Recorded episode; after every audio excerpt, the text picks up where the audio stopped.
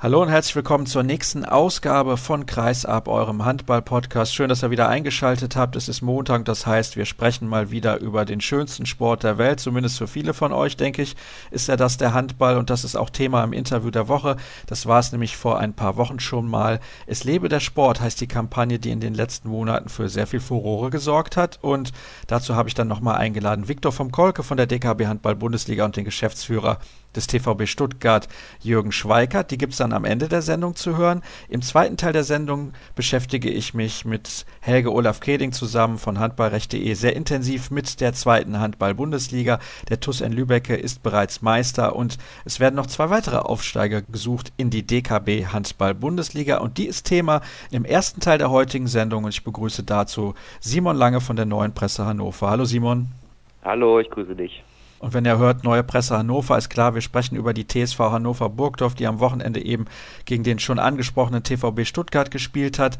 THW Kiel gegen Füchse Berlin war auch noch ein sehr, sehr interessantes Spiel. Da sprechen wir nicht drüber, zumindest nicht intensiver. Kurzinformation dazu. 32-28 hat der THW Kiel gewonnen und jetzt hat er drei Zähler Vorsprung und das deutlich bessere Torverhältnis im Kampf um den dritten Platz. Aber die Füchse, die sind nächste Woche dann Thema, denn das EHF Cup Final vorsteht an. Also deswegen nächste Woche dann Thema hier die Füchse Berlin und das EHF Cup Final vor. Aktuell beschäftigen wir uns mit einer Mannschaft, die tatsächlich, Simon, man mag es kaum glauben, im Jahr 2017 noch kein einziges Spiel gewonnen hat.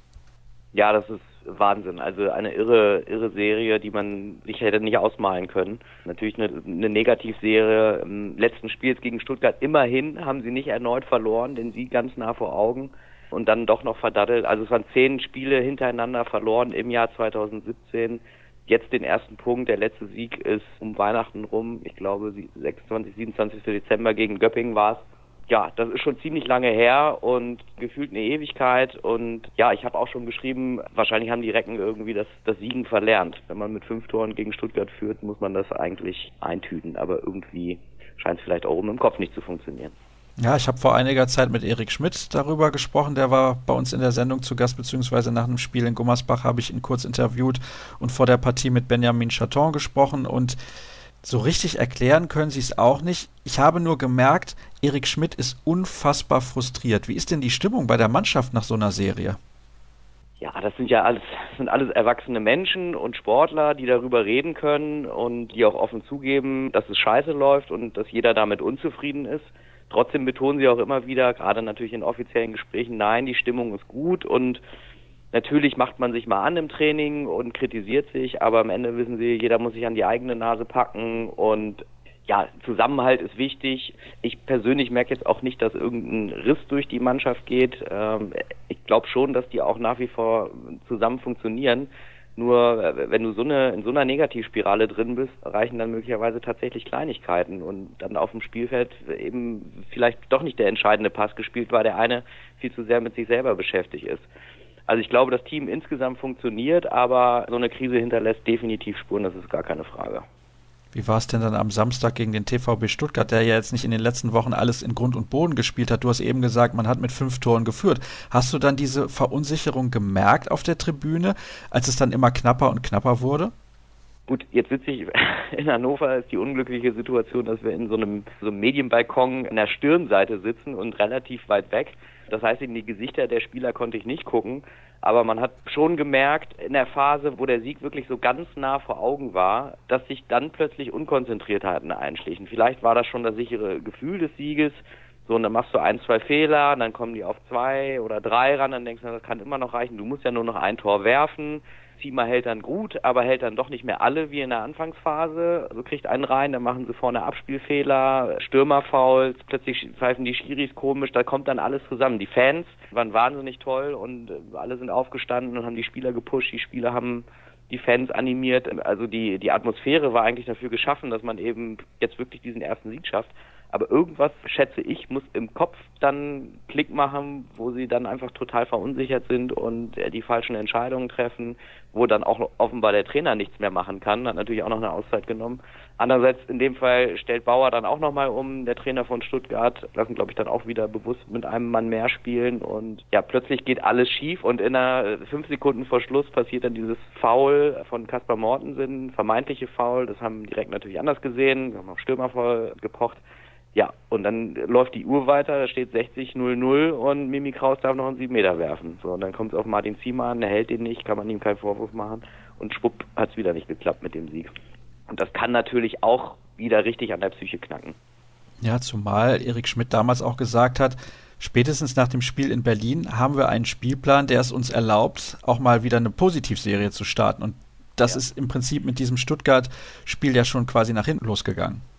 Richtig. Auch Timo Kastening hat, der Rechtsaußen, der junge Rechtsaußen, dem habe ich auch vor, vor dem Spiel in der Woche gesprochen. Er hat auch gesagt, nach diesem Spiel gibt es keine Ausreden mehr. Wir wissen, dass wir dieses Spiel gewinnen müssen. Für alles andere gab es immer noch, noch Gründe und Ausreden, in Anführungsstrichen. Das hat er jetzt nicht gesagt, das, ist, das sind meine Worte. Ja, und schon hat es wieder nicht geklappt. Und schon gab es wieder diese Phrasen, ja, wir haben ja 50 Minuten gut gespielt und ja, das darf uns nicht passieren, fünf Tore herschenken, ja, weiter geht's. So, Hauptsache wir gewinnen irgendwann. So, und irgendwann gewinnen wir, wenn wir weiter so machen. Was sollen die denn auch noch sagen? Und äh, natürlich, sie hätten gegen Balingen nicht verlieren dürfen, sie hätten nicht unbedingt in Erlangen verlieren müssen, sie hätten gegen Gummersbach gewinnen müssen eigentlich. Wetzlar hätten sie vielleicht auch eine Chance gehabt, alle anderen Spiele kann man dann auch mal verlieren nur äh, zehn am Stück und dann kriegst du Stuttgart, wo du das Hinspiel mit zehn Toren verloren hast und richtig was gut zu machen hast. Und dann kriegst du es nicht hin, diese Mannschaft zu schlagen. Ich habe es auch schon geschrieben, gegen wen wollen die denn überhaupt noch jetzt gewinnen? Jetzt am Freitag gegen Minden, da würde ich keinen Cent drauf setzen, dass sie da gewinnen. Da, in den letzten Jahren gab es da wenig zu holen. Zu Hause gegen Leipzig schwierig. So, und dann kommt, was haben wir dann, Coburg, ja. Lemgo und BHC. Also vielleicht gewinnen sie gegen Coburg. Oh, das ist aber extrem pessimistisch deinerseits. Ja, das ist die Erfahrung halt. Ne? Ich weiß nicht, es ist, was soll ich sagen? Ich hätte gedacht, sie gewinnen gegen Stuttgart. So haben alle gedacht und das sah ja auch gut aus, aber sie haben es trotzdem nicht geschafft. Der Kader ist ja auch nicht irgendein Kader. Die haben da reihenweise Nationalspieler und Richtig. Spieler, die irgendwie Olympiasieger sind, Europameister. Das ist ein sehr, sehr guter Kader. Richtig, richtig. Ich war ja jetzt auch länger nicht da und dann habe ich beim, beim Warmmachen gesehen, ich habe gesagt, mit dem Kader darf dir so eine Serie nicht passieren und mit dem Kader musst du musst du Stuttgart weghauen. Du erwähnst es zwei Olympiasieger, einen Silbermedaillengewinner, einen Bronzemedaillengewinner, zwei Europameister, andere Nationalspieler, erfahrene Bundesligaspieler, einen guten Torhüter oder eigentlich einen sehr guten Torhüter. Ja, man fragt sich wirklich, woran es liegt.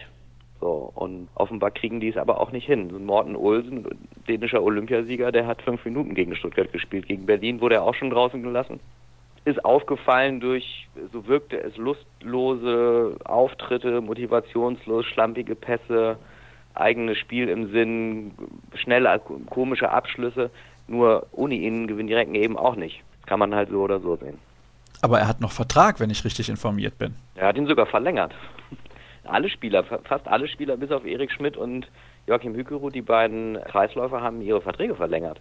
Das heißt, die, die Kontinuität ist da und die Spieler wurden ja auch nicht gezwungen, ihre Verträge zu verlängern. Das ist alles im Laufe dieser Saison passiert. Erst der Trainer, dann viele Spieler, dann der Manager. Die wollen schon alle zusammenbleiben und fühlen sich hier auch eigentlich alle wohl. Gibt ja auch Aber eigentlich keinen Grund, der dagegen spricht. In Hannover kann man, glaube ich, in den nächsten Jahren ordentlich was aufbauen. Das steht außer Frage. Und ich glaube, wenn sie zwischendurch mal hier auch ein Spiel gewonnen hätten, dann sähe die Sache auch ganz anders aus. Dann hätten sie nämlich das ein oder andere Spiel auch gewonnen. Dann hätten sie, denke ich, definitiv sicher ihr solides Ziel äh, Top Ten irgendwie ja vielleicht jetzt schon längst eintüten können und klar machen können. Und vielleicht wäre ja sogar auch noch was nach oben gewesen. Natürlich war die Euphorie da nach Platz 5, Ende des Kalenderjahres 2016. Da haben dann viele, mich eingeschlossen, natürlich auch schon wieder von Europa gehofft. Das hatten wir hier mal eine Saison. Und so bescheiden die Ziele der, die offizielle Ziele der Recken sind, der Kader gibt es her, auch an, an Europa zu denken oder auch ein bisschen daran zu kratzen. Also das, das Potenzial ist ja da. Und eben auch in den nächsten Jahren, da muss man sich keine Sorgen machen. Und die werden jetzt auch nicht absteigen. Irgendeinen Sieg, zur Not gegen Coburg, werden sie, werden sie einholen. Aber die Tendenz ist halt erschreckend, denn vor zwei Jahren waren sie ziemlich an genau an ähnlicher Stelle. Da hatten sie unter Trainer Christopher Nordmeier sich für Europa qualifiziert, dann auch nochmal eine gute Saison gespielt und dann kam der Absturz auf Rang 13 oder so. Und dann wurde Nordmeier gegangen und dann wurde ein neuer Trainer verpflichtet für die neue Saison mit Jens Bökle und jetzt stehen sie, jetzt stehen sie immer noch auf Platz 10, aber die Tendenz ist die gleiche. Recken verlieren immer wieder und müssen nach unten schauen.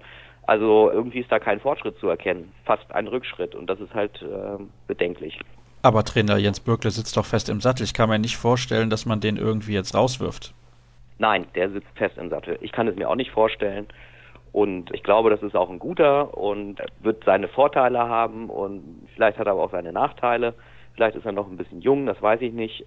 Also er ist jung, aber ich weiß nicht, welche Rolle das spielt. Ich glaube, die Spieler kommen im großen Teil auch mit ihm klar. Natürlich, wenn es schlecht läuft, ist auch nicht immer alles harmonisch, aber auch dieser Vertrag wurde zeitig verlängert, vorzeitig vom Manager und der Manager wird einen Teufel tun und Jens Bögle rauswerfen und es wäre auch das falsche Signal. Also ich glaube nicht, dass er in der in der Wintervorbereitung plötzlich alles falsch gemacht hat, was er vorher richtig gemacht hat. Da standen die Recken auf Platz 5.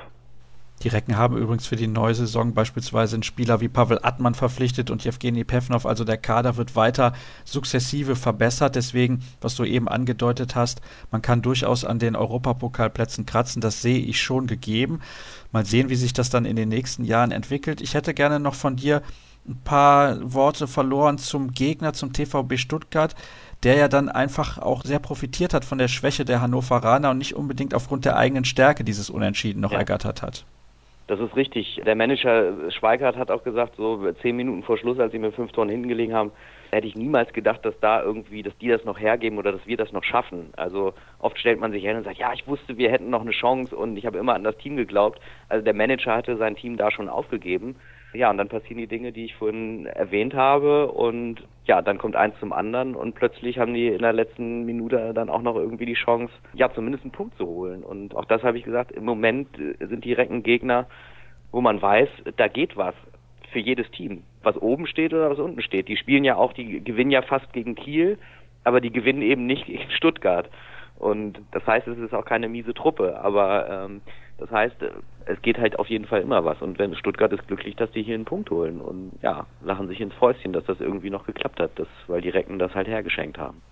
Hannover übrigens am letzten Spieltag zu Gast beim Bergischen HC, der dann wahrscheinlich noch dringend einen Sieg braucht, um eventuell in der Liga zu bleiben. Wir haben jetzt wieder drei Mannschaften mit 17 Punkten, aber mit einer unterschiedlichen Anzahl an Minuspunkten, weil sie alle unterschiedlich viele Spiele absolviert haben. Der Verlierer des Wochenendes auf jeden Fall der TBV Lemgo, der jetzt 17. ist mit 16 zu 42 Punkten. Also im Lipperland, da muss man sich so langsam aber sicher eventuell damit anfreuen, dass es nächstes Jahr nicht mehr Erstliga-Handball zu sehen gibt. Und sehr interessant sicherlich auch das Ergebnis von Baling, 28 zu 23 gewonnen zu Hause gegen Leipzig. Da hätten wohl auch die wenigsten mitgerechnet. Der VfL Gummersbach, dem ist ein Befreiungsschlag gelungen. In der Schlussphase konnte man GWD Minden niederkämpfen, 28 zu 26. Also es bleibt weiter spannend oben als auch unten, denn in den nächsten Wochen, da entscheidet sich ja auch, wer wird deutscher Meister 2017 und die SG Flensburg-Handewitt und die Rhein-Neckar-Löwen treffen da dann auch nochmal direkt aufeinander und dann gibt es noch das Spiel der Rhein-Neckar-Löwen zu Hause gegen die THW Kiel. Es bleibt also auf jeden Fall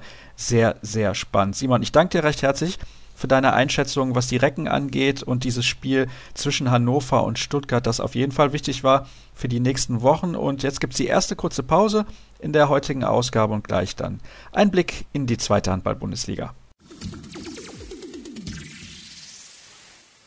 Weiter geht's mit der aktuellen Folge von Kreisab. Eben waren wir in der DKB Handball Bundesliga unterwegs. Jetzt gehen wir in untere Gefilde und beschäftigen uns mit der zweiten Handball Bundesliga, in der es sehr, sehr spannend zugeht mit einer Ausnahme, nämlich dem TUS N Lübecke, der mit 58 zu 10 Zählern bereits die Meisterschaft gesichert hat und nächstes Jahr wieder mit in der ersten Liga von der Partie sein wird. Unter anderem darüber spreche ich mit Helge Olaf Kehling von handballrecht.de. Hallo Helge. Moin Sascha, hallo. Viele kennen natürlich Helge als den Handballanwalt und eigentlich ist er nicht als Journalist unterwegs, aber hat seit 25 Jahren eine Dauerkarte beim TUS N Lübecke. Das heißt, er hat natürlich auch die ganzen Gegner gesehen in dieser Saison des TUS N Lübecke, die sich im Moment auch darum streiten, Platz 2 und 3 in der Tabelle zu belegen. Und der Abstiegskampf ist ja auch in der zweiten Liga sehr, sehr spannend. Da geht es auch sehr, sehr eng zu. Nicht ganz so eng wie in der DKB Handball-Bundesliga, aber ich denke, auch darüber können wir kurz philosophieren. Sprechen wir aber zunächst mal über die Mannschaft, die sich die Meisterschaft gesichert hat. Warum ist denn der TUS N Lübecke so viel besser als alle anderen Teams? Ja, ich denke mal, es wurde ein sehr starker Kader zusammengestellt, obwohl man anfangs nicht genau wusste, ob es reichen wird, Erster zu werden. Aber es war eigentlich, obwohl es anders nach außen gegeben wurde, klar, dass diese Mannschaft unter die ersten drei Plätze kommen wird. Die Begründung, es ist ein Stamm von Spielern geblieben. Äh, mit Nikola Blatschiko, der Kapitän, der seit im Tor seit elf Jahren da ist, wurde ein sehr starker Torwart mit Peter Tatai dazu verpflichtet und Torhüter sind schon mal die halbe Miete. Und wenn du dann noch guckst, links außen Jens Bechtloff und Tim Rehmer, rechts außen Ramon Tabo und René Gruschka als Neuzugang, der aber vorher in Rostock schon immer ganz oben in der Torschützenliste war.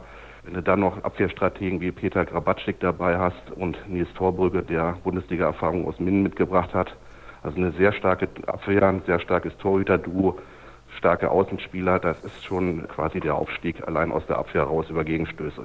Siehst du diesen Kader besser aufgestellt als den in der Vorsaison?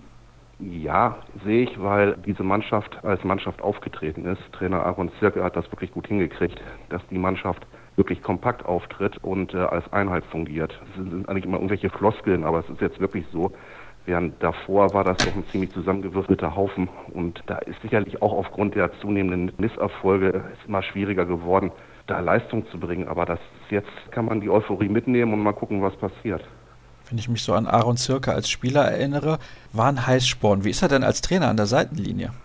Aaron ist sehr ruhig, sehr sachlich, kann auch mal impulsiv sein, aber es ist sehr dosiert und kontrolliert. Und was ich wirklich phänomenal finde, ist, dass es so gut wie keine Verletzten gegeben hat. Und das liegt auch an der Trainingssteuerung. Also muskuläre Verletzungen oder Verletzungen aufgrund von Trainingsübersteuerung oder sonst was, Ermüdungsverletzungen hat es nicht gegeben. Der TUS ist ja mit einem 13er-Kader in die Saison gegangen und da hätte am Anfang wirklich nicht viel passieren dürfen. Das liegt auch an der Trainingssteuerung von Aaron, der ja auch Physiotherapeut ist und ich denke, das hat jetzt was gebracht. Jetzt hast du gerade gesagt, man ist mit einem 13er-Kader in die Saison gegangen. Das ist ganz schön knapp. Ja, das war, das war das große Fragezeichen, was da stand. Wenn jetzt alles dumm gelaufen wäre und es hätten sich zwei wichtige Spieler am Anfang der Saison verletzt und man wäre nicht gut in die Saison reingekommen und wer weiß, wie es dann gelaufen wäre. Aber das ist halt nicht passiert und der 14. Spieler ist nachverpflichtet worden erst im Januar oder Februar mit Branko Kolopa und der hat dann nochmal Stabilität in die Deckung gebracht und seitdem hat es auch keine Ausrutscher mehr gegeben, wie das Heimspiel gegen Nordhorn, was nicht hätte verloren werden müssen, oder auch kurz vor Weihnachten in Rostock. Es waren es aber nur zwei kleine Ausrutscher, die das Gesamtergebnis nicht trüben sollen. Ja, ich habe es eben gesagt, 10 Minuspunkte nach 34 Spieltagen, das ist ein ganz, ganz souveräner Aufstieg, an dem es eigentlich auch nie aus meiner Sicht irgendwelche Zweifel gegeben hat. Nein, das war ein von Anfang an souverän. Klar, was zu sehen war, die Mannschaft hat sich entwickelt, ist immer besser geworden, ist ja auch klar. Die Abläufe mussten erstmal hinkommen. Und was wirklich sehr erfreulich ist, dass, dass einzelne Spieler deutlich in der Leistung sich gesteigert haben. Beispiel Ante Kaleb, der halb links und Mitte zum Einsatz kam. Eine deutliche Steigerung seit dem neuen Jahr. Oder auch Joe Gerrit Gens, der als Pontus Zettermann, der eine überragende Hinrunde gespielt hat, verletzt war, in die Bresche springen musste. Das ist eine gute Entwicklung da abzusehen. Vor allem, wenn ich auf das Durchschnittsalter der Mannschaft schaue, 27,1 Jahre, Anteil Ausländer auch nur 50 Prozent, das kennt man aus vergangenen Tagen beim TUS in Lübecker auch ganz anders. Das ist richtig. Jetzt gibt es ja, wird dieser Trend ja weiter fortgesetzt und mit Joel Bierlehm aus Minden ein Torhüter verpflichtet, der erst 20 oder 21 Jahre alt ist. Junioren-Nationaltorhüter, der in Minden keine Chance bekommt, der ersten Mannschaft zu spielen, der beim TUS diese Chance bekommt. Dann der Kreisläufer Schade aus Dessau, auch erst 20 Jahre alt, kriegt die Chance und wie ich Aaron Zirke kenne, werden die beiden sehr viele Spielanteile bekommen ja, und aus der Erfahrung geschlossen. Ja, und die einzig klassische TUS-Verpflichtung ist nur der Marco Bagaric aus, der jetzt irgendwie aus Katar kommt. Das ist eigentlich so eine typische Verpflichtung, die es beim TUS immer schon gegeben hat. Aber da warten wir auch erstmal ab. Ja, das kann sich ja auch als ein Glücksgriff entpuppen, so ist es nicht. Durchaus. Ja, und dann. eine Sache, die ich gerne fragen würde, weil das weißt du ja, wann trägt denn der TUS üblicherweise seine Heimspiele aus? Samstags um 19 Uhr. Das ist nicht sonntags um 12.30 Uhr. Nein, das ist nicht sonntags um 12.30 Uhr und auch nicht donnerstags um 19 Uhr. Ja, das ist übrigens ein Riesenthema in Lübbecke, aber nicht nur in Lübbecke, sondern auch in Minden, wenn ich dazu spielen gehe, oder auch in Lemgo. Also in Lübbecke kann ich nur sagen, der meistgefallene Satz bei den Zuschauern und Fans neben, ja, wir sind Meister, war, ich hole mir keine Dauerkarte mehr. Das geht nicht mit den Anrufzeiten. Aber ich glaube ganz einfach, dass wir in den ländlichen Regionen von dieser Umstellung hart getroffen sein werden. Allerdings muss man auch erstmal abwarten und gucken. Ich denke, in Städten ist das kein Problem, da wird das alles funktionieren. Aber hier in den kleineren Regionen könnte das sehr problematisch werden. Warum ist das so aus deiner Sicht? Ja, es ist so, dass Amateurfußball, Amateurhandball Sonntagvormittags, Sonntagmittags, Sonntagnachmittags stattfindet. Ich habe allein in meinem Freundes- und Bekanntenkreis werden definitiv neun Dauerkarten wegfallen, weil die mit ihren Kindern nicht mehr zu den Spielen gehen können, denn die Leute sind sonntags damit beschäftigt, Sohnemann 1 zum Fußballplatz, Tochter 2 zu die Handballhalle zu bringen oder sind selber noch aktiv in irgendeiner Altliga. Das kriegen die nicht hin. Die sagen sich ganz einfach, ja, ich gucke mir natürlich gerne Spiele an, aber ich brauche keine Dauerkarte mehr, weil die Sonntagsspiele fallen für uns raus. Ja, und donnerstags kann ich die Kinder bis zu einem gewissen Alter auch nicht mit in die Halle nehmen, weil am nächsten Tag Schule ist. Und dann gucken wir halt mal punktuell, wenn ein gutes Spiel ist, gehen wir mal hin, aber Dauerkarte erstmal nicht.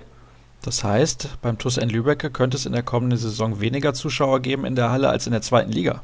Das will ich jetzt mal so nicht sagen. Wir müssen auch erstmal abwarten. Es gibt ja vielleicht auch einige, die jetzt aufgrund der Termine dazukommen. Das müssen wir abwarten, dazu gibt es keine Erfahrungswerte. Ich hoffe das immer. Die dann sagen, ich hatte samstags bisher keine Zeit, aber sonntags finde ich gut.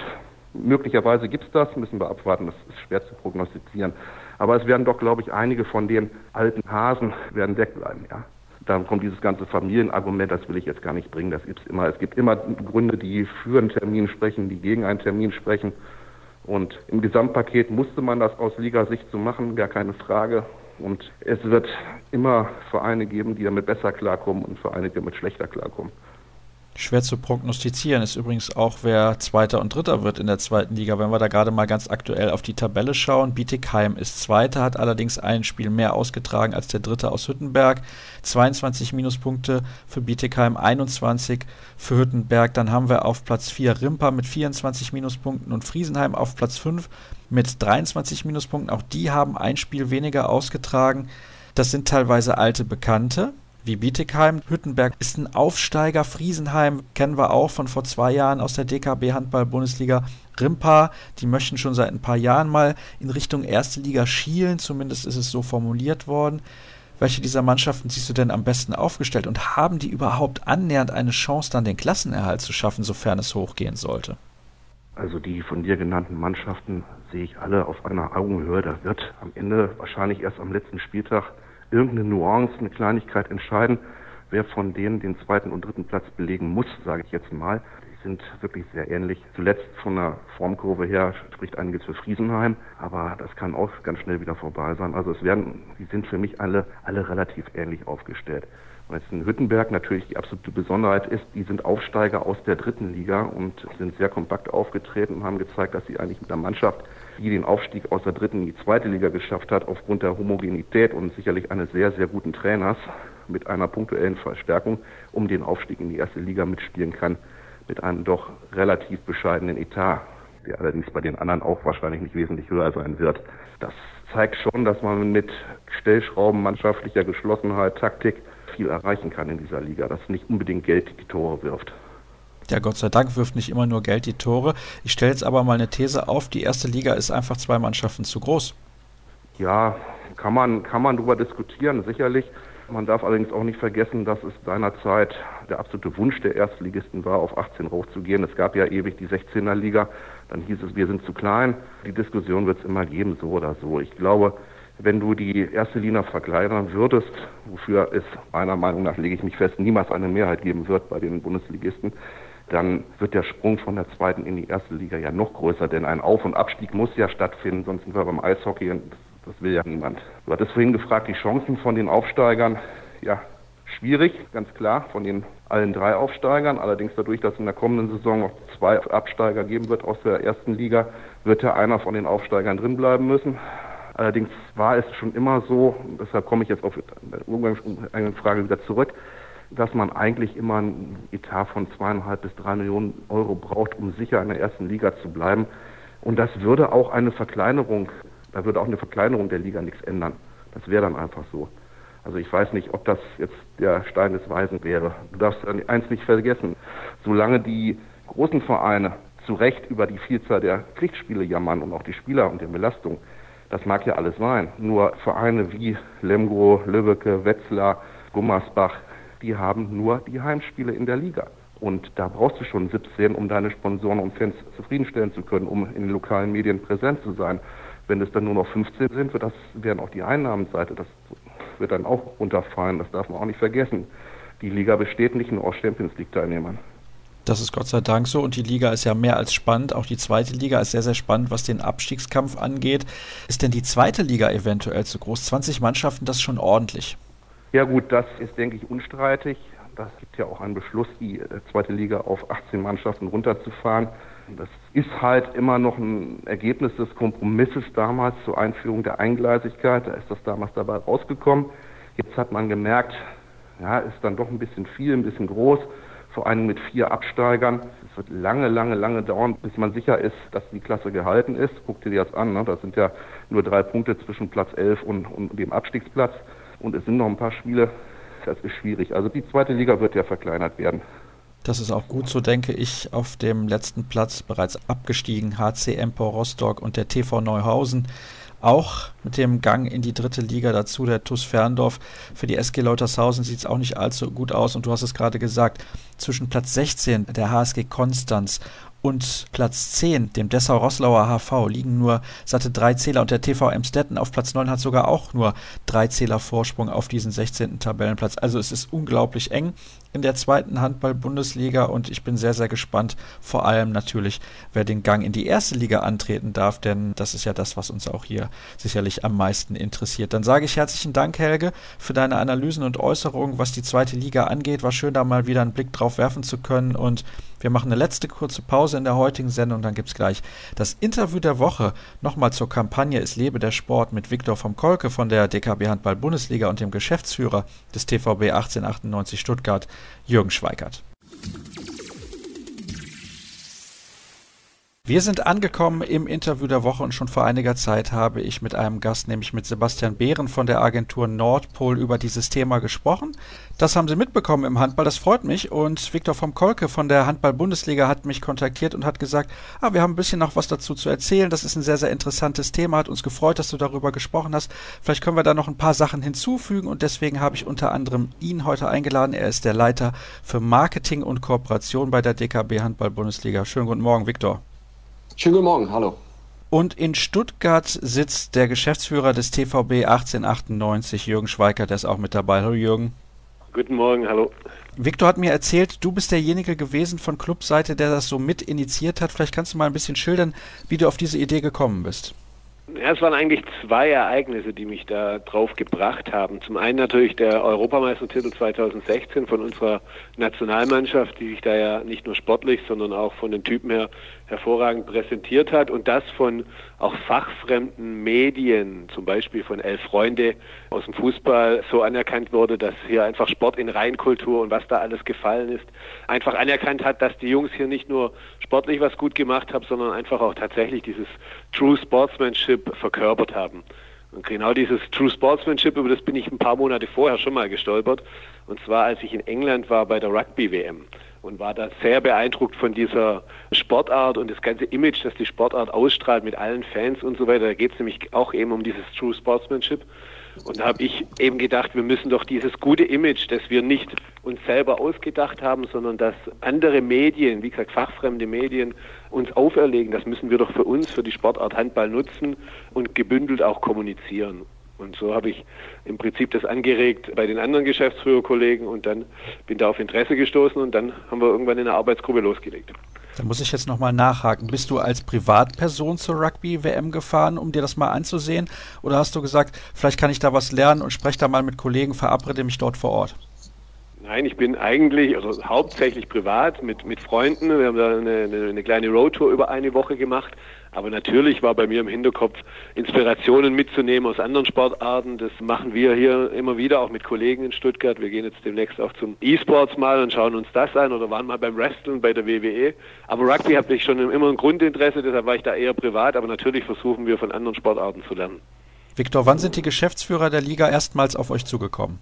Ja, nachdem Jürgen dann die Ideen im kleinen Kreise fortgeführt hatte, war es so, dass wir uns im Rahmen des All-Star Games, also genau nach der Europameisterschaft, zusammengesetzt haben und die Idee, die Arbeitsgruppe, von der Jürgen gerade eben schon gesprochen hat, gebildet haben. Und dann haben wir uns zusammengesetzt und haben überlegt, wofür steht denn unsere Sportart? Gar nicht mal, wofür steht die DKB Handball-Bundesliga oder der Deutsche Handballbund oder die Landesverbände sowie die Handball-Bundesliga der Frauen, sondern wofür steht die Sportart in Toto?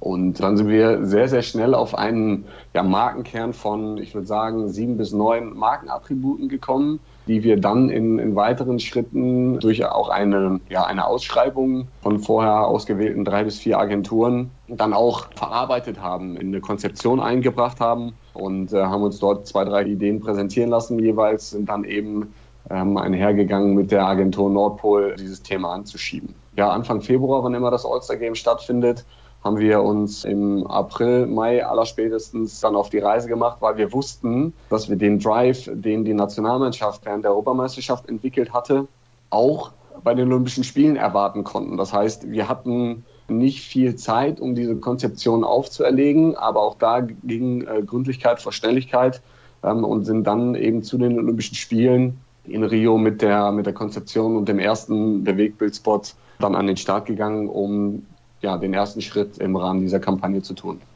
Das heißt, als ihr euch da beim All-Star Game zusammengesetzt habt, herrschte relativ schnell der Konsens, wir machen das, wir wollen das machen und das müssen wir auch machen, wenn wir mit anderen Sportarten mithalten wollen, die sich hinter dem Fußball platziert haben, beispielsweise Eishockey oder Basketball. Ja, absolut. Also wir waren alle der gleichen Meinung, dass wir etwas tun wollen, dass wir etwas tun müssen, um genau die ja, Versäumnisse, die wir gegebenenfalls nach dem WM-Titel 2007 begangen haben, eben nicht nochmal tun, sondern versuchen, neben der sportlichen Wertigkeit, die dann natürlich auch die Kommunikation in den Medien mit sich bringt, diese gesellschaftsrelevanten Werte, die unsere Nationalmannschaft und auch die Spieler der DKB Handball Bundesliga Woche für Woche auf die Platte bringen, versuchen zu kommunizieren und für unsere Sportart, für das klare Auftreten unserer Sportart zu nutzen. Jürgen, normalerweise ist es auf Funktionärsebene so, wenn man etwas Neues machen möchte, etwas Innovatives, stößt man eventuell zu Beginn mal etwas auf Skepsis. Du hast jetzt eben gesagt, du hast mit deinen Kollegen in der DKB Handball Bundesliga gesprochen. Gab es da irgendwelche Skepsis oder haben alle von Anfang an gesagt, nee, das ist eine gute Idee, das, das müssen wir machen? Sicherlich nicht alle, aber, aber doch viele, die sich da relativ schnell haben davon überzeugen lassen oder auch den, den Sinn dahinter verstanden haben.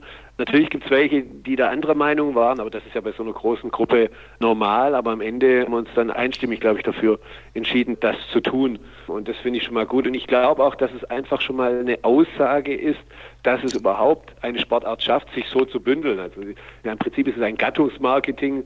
Man kennt es vielleicht von das Handwerk, wo die ganzen Handwerker zusammengeschlossen sind und eben für das Handwerk Werbung machen oder auch die Radiokampagne, wo die Radiosender gemeinsam für das Medium Radio eben Werbung machen und so muss man das ja auch verstehen. Und ich finde es das ist einmalig, wir sind da die Ersten und ich glaube allein die Tatsache, dass wir sowas gemeinsam auf den Weg gebracht haben, hilft unsere Sportart schon ein, allein, weil es auch ein, ein, ein verbindendes Glied ist.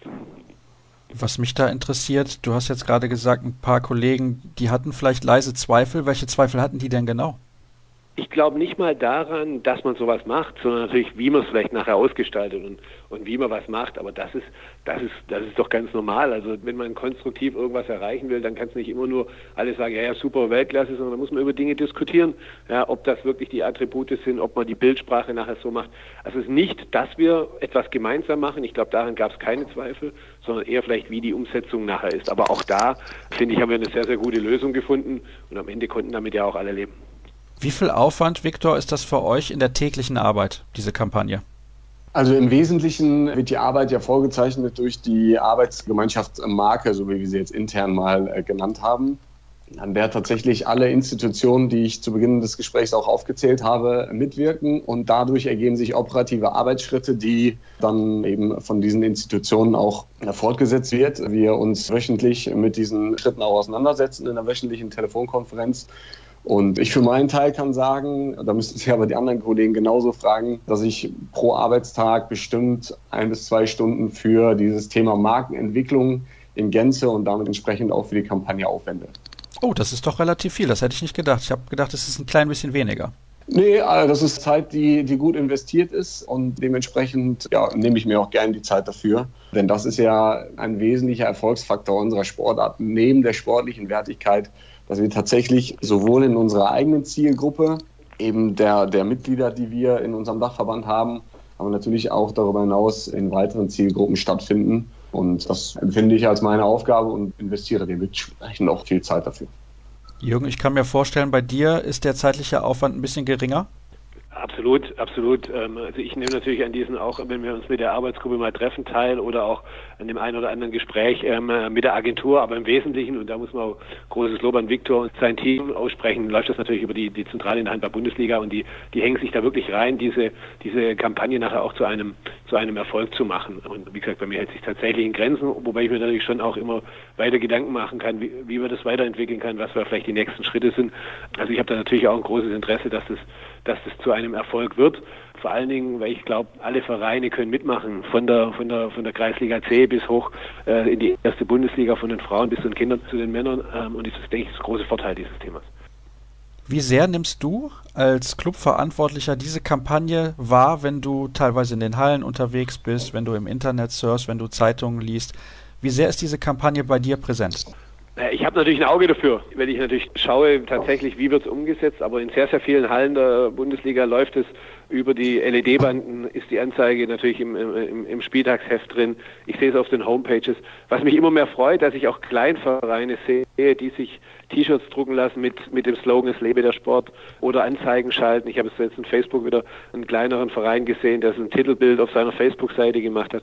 Und genauso ist es ja gedacht. Wir haben die Stärke von uns Handballern im Vergleich zu vielleicht gerade eben Eishockey, Basketball oder auch Volleyball ist, dass es einfach viel, viel mehr Handballer gibt, die das spielen. Und wenn alle dazu beitragen, diese Kampagne zu verbreiten, dann können wir das Ziel, und das ist ja ein Grundziel, was wir haben, einfach die gesellschaftliche Relevanz des Handballs zu erhöhen, dann können wir das erreichen. Und ein zweiten Punkt, was wir auch damit erreichen wollen, ist so ein bisschen den Stolz der Handballer auf den Handball zu erhöhen, weil, nochmal, das geht wieder zu meinen Ausführungen am Anfang zurück, wir sind so viele, mehr wie die anderen, und wenn wir das alle gemeinsam in eine Richtung hier, hier ähm, segeln sozusagen oder arbeiten, dann äh, denke ich, dass wir genau diese Ziele auch erreichen können.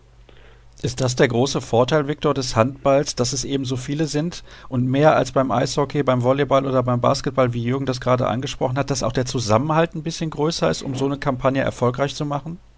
Ich glaube, dass das Fundament, auf dem diese Kampagne basiert, schon immer ein, ein sehr klares war. Ergänzend zu den, zu den Aufgaben, die wir uns seit Anfang 2016 auf die Fahne geschrieben haben, gab es zu Beginn des Jahres 2015 schon eine, ja, ich will fast sagen, Elefantenrunde aus äh, Vertretern aus den Medien, auch auf präsidialer Ebene des DHBs und der HBL, die, ohne dass wir es wussten, 2016 nahezu zu dem gleichen Markenkern gekommen sind. Das heißt, natürlich haben wir den Vorteil gegenüber den anderen Sportarten hinter dem Fußball, dass wir eine deutlich größere Basis haben, aber auch, dass wir aus meiner Sicht ein schon recht klares äh, Markenbild oder, oder Erscheinungsbild unserer Sportart vorgezeichnet haben. Deswegen sollte es uns vermeintlich leicht fallen, in Klammern, wenn wir denn alle Vereine ähm, über diese Kampagne oder die Kommunikationsoffensive informiert haben, Klammer zu, diese Werte tatsächlich zu leben und dann zu einem gesellschaftsrelevanten Thema zu machen. Wie messt ihr Erfolg?